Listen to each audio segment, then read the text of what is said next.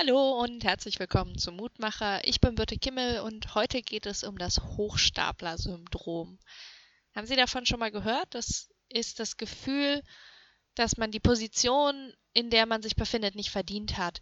Dass man eigentlich gar nicht wirklich etwas von dem kann, was alle anderen von einem denken. Also zum Beispiel, dass man Professor ist und gefühlt gar nichts weiß über das eigene Fach kennen Sie bestimmt auch, also zumindest so in kleinen Alltagsformen. Mir geht das oft so, wenn ich einen Kuchen gebacken habe und alle sagen, der ist voll lecker, aber mir selber schmeckt der gar nicht so richtig.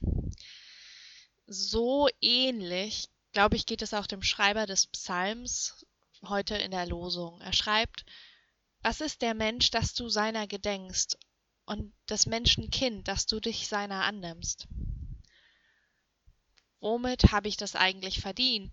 Wieso passiert mir was Gutes? Und wenn ich die Augen auch nur ganz kurz zumache, ist es bestimmt wieder vorbei. Wie kommt das eigentlich dazu, dass Gott uns mag? Trotz aller Morde, Betrügereien und Kriege, die täglich auf der Welt passieren.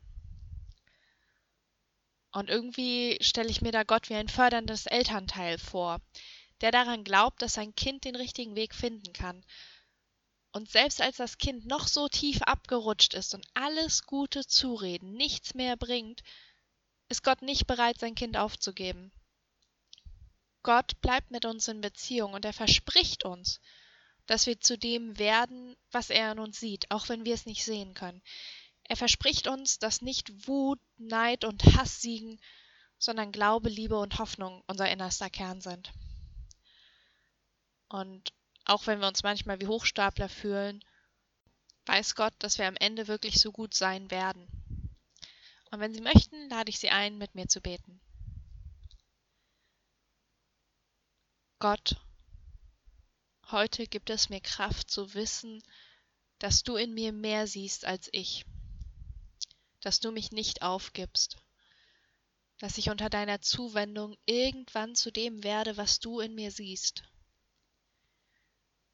und weil ich dich heute wieder enttäuschen werde, egal wie sehr ich es auch versuche. Lass mich unter deinem liebevollen Blick zu dem werden und weiter wachsen, heute, morgen und in Ewigkeit. Amen.